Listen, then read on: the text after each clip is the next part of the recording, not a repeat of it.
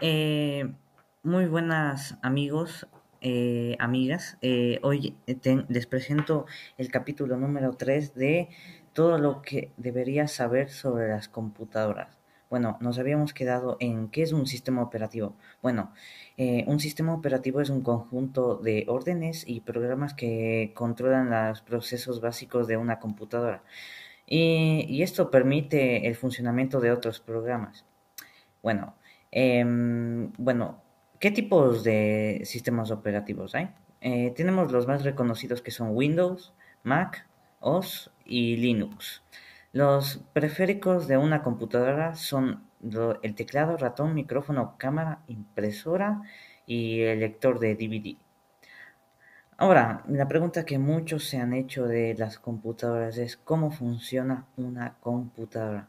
Bueno, las computadoras actuales no tienen en su interior mecanismos o ruedas con dientes, sino un laberinto de microscopios transitores que re- reaccionan ante los impulsos eléctricos que pasan por sus circuitos y que tienen solo dos posiciones que corresponden a las cifras empleadas por el sistema binario de ceros y unos, y así de 010001. Bueno, ¿sabías que las computadoras tienen diferentes marcas? Las más reconocidas son estas: Lenovo, HP, Acer, Apple, eh, Alienware, eh, Toshiba, Dell, Asus, Samsung, Sony, MSI y LG. Hay muchas más marcas en el mercado, pero estas son las más compradas.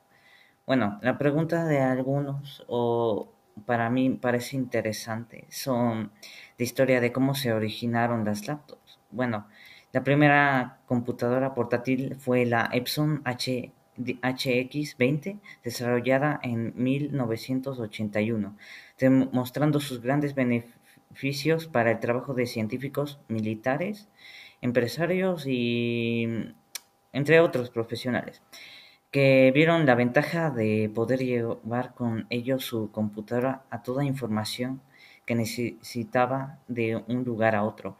Bueno, en clu- conclusión, eh, que las laptops eh, facilitaron la vida de algunos ya a llevar a un lado a otro la información de científicos militares, empresarios y así. Bueno, eso sería todo de, este capítulo número 3.